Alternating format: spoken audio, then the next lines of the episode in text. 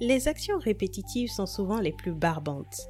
Ça prend du temps, de l'énergie et ça n'apporte plus vraiment d'excitation après la deuxième ou la troisième itération. Une technique que j'utilise depuis des années est de créer un système pour tout ce qui se répète plus d'une fois. Ça va de mon bullet journal à mes travaux de consultation et non seulement je gagne un temps fou, mais j'améliore mon art à chaque itération, ce qui m'a fait briller plus d'une fois à la machine à café.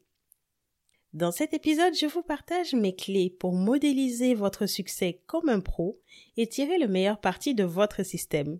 Je vous partage aussi à la fin de l'épisode quelques ressources spécialisées qui proposent des modèles prêts à utiliser pour bien démarrer. Mais avant tout ça, je vous rappelle que le calendrier de l'Avent continue sur l'efficientiste. Jusqu'au 24 décembre, chaque jour, une inspiration, un outil ou un ouvrage pour bien préparer la nouvelle année. Pour ne pas le manquer, abonnez-vous à la page LinkedIn L'efficientiste. Et maintenant, installez-vous confortablement pour écouter la suite sur l'efficientiste.com, épisode 25, ou sur votre application de podcast favorite. À tout de suite! La fin d'année rime généralement avec rétrospective. C'est un bon moment pour regarder en arrière sur nos succès, mais aussi nos opportunités d'amélioration. Ce qui a bien marché, on maintient, on consolide. Ce qui a moins bien marché, on analyse et on améliore. Et pour s'améliorer, un bon moyen est de rendre les choses systématiques. Par exemple, pour mon bullet journal, je répète chaque mois les mêmes collections mensuelles et hebdomadaires. Au début, avec l'excitation de ce nouveau système, l'inspiration des pages super créatives que vous pouvez retrouver sur les réseaux sociaux comme Pinterest ou Instagram, j'ai changé de format régulièrement. Je pense que j'ai changé de format chaque mois pendant les trois premiers mois. Pourtant, il y a des choses qui marchent bien et d'autres qui marchent moins bien, et ces trois mois m'ont permis d'identifier lesquelles sont-elles et celles qui conviennent pour mon usage. J'ai pu identifier ce qui fait du sens pour moi, évaluer le rapport coût-bénéfice entre une page très créative, pleine de couleurs et de dessins, ou une page très épurée, avec seulement des puces, des indicateurs et juste le nécessaire de notes.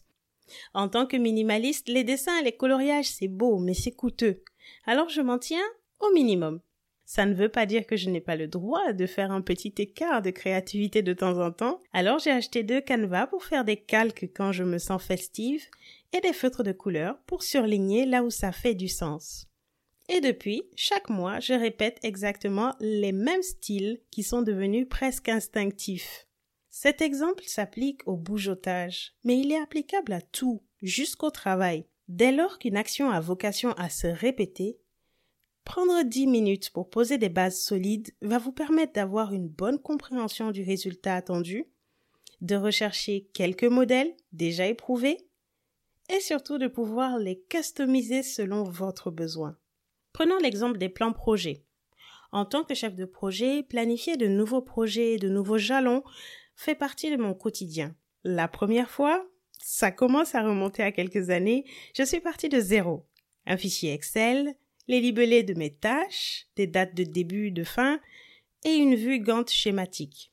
Le classique, quoi. Ça m'a pris plusieurs heures pour compléter les tâches, pour améliorer les vues, pour tracer les dépendances, etc., etc. Et j'étais très contente du résultat, très très enthousiaste de cette première fois. La deuxième fois, le visuel était déjà connu. Je connaissais déjà le résultat que j'allais obtenir et donc c'était tout de suite moins excitant. Par contre, qui dit nouveau projet dit nouvelles tâches, dit nouveaux enjeux. Et donc, sans avoir à penser au visuel, j'ai pu prendre plus de temps pour découper les tâches et affiner les indicateurs. C'était déjà un premier niveau d'amélioration. J'ai pu systématiser certaines de mes actions et gagner du temps et y apporter plus d'intelligence. La troisième fois, initialiser mon nouveau plan n'était plus que l'affaire de quelques minutes. Étape 1, aller chercher mon modèle. Étape 2, le remplir selon le projet.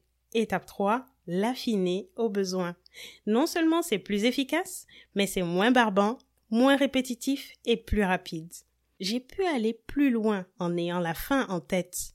Commençant par l'objectif, j'ai pu détailler les jalons, découper les tâches et les sous-tâches. Imaginez-vous avoir deux heures devant vous. La première fois, ces deux heures vont être complètement consacrées à l'initialisation de n'importe quelle tâche. La deuxième fois, vous allez peut-être prendre une heure de customisation et une heure pour y apporter le fond. Très bien. Et la troisième fois, vous n'en aurez peut-être plus que pour 30 minutes de customisation et vous pourrez consacrer 1h30 à affiner le contenu et le fond. C'est tout l'enjeu d'apprendre à modéliser ou systématiser les actions répétitives. Vous gagnez du temps, vous vous perfectionnez et surtout vous vous différenciez parce que vous avez plus de temps pour intégrer plus d'intelligence dans votre production. On pourrait se demander qu'est-ce qu'une action répétitive? Quand est-ce que ça vaut le coup d'investir du temps pour faire ça bien? Pour moi, plus d'une fois, c'est déjà répétitif.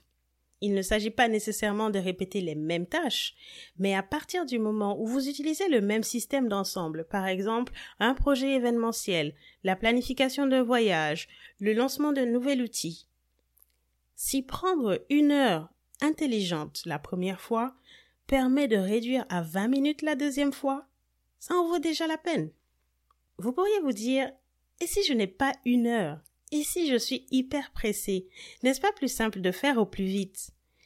Bah, quelque part, vous avez raison. Mettre en place un modèle intelligent, ça prend du temps. Ça prend de la réflexion, ça nécessite une logique d'essai et erreur. Mais ce n'est pas tout ou rien. Vous pouvez capitaliser sur ce qui marche déjà en utilisant des modèles déjà établis. Par exemple, si vous devez préparer rapidement une présentation de projet. Savez-vous qu'il existe déjà des modèles Office personnalisés de très très bonne qualité? Ouvrez votre application PowerPoint, tapez dans la barre de recherche le mot-clé correspondant à ce que vous voulez faire, par exemple présentation projet, vous aurez à choisir parmi des dizaines de modèles que vous n'aurez plus qu'à personnaliser et à faire vôtre. Ça vaut pour Excel, ça vaut pour Word et ça vaut pour bien d'autres applications. Et si d'aventure vous ne trouvez pas la correspondance qu'il vous faut, faites le même exercice mais à partir de votre moteur de recherche. Tapez dans la barre de recherche modèle présentation de projet, vous allez trouver certainement chaussures à votre pied. Ou presque. À condition bien sûr de savoir le résultat attendu. C'est à ça que servent vos 10 minutes de départ.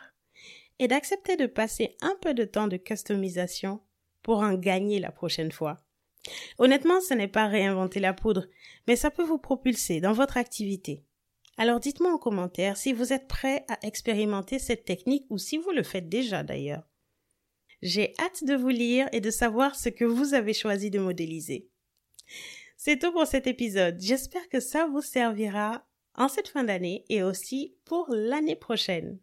Avant de nous quitter, petite annonce très spéciale. Vous avez été nombreux à répondre au sondage pour l'épisode anniversaire qui marquera les six mois du show. Vous avez choisi un épisode live et c'est exactement ce qu'on va faire pour le prochain épisode. Pour ne pas manquer le lancement, abonnez-vous dès maintenant sur la page L'Efficientiste sur LinkedIn. Et d'ici là, portez-vous bien et souvenez-vous, vous êtes ce que vous avez de plus précieux. Alors prenez soin de vous.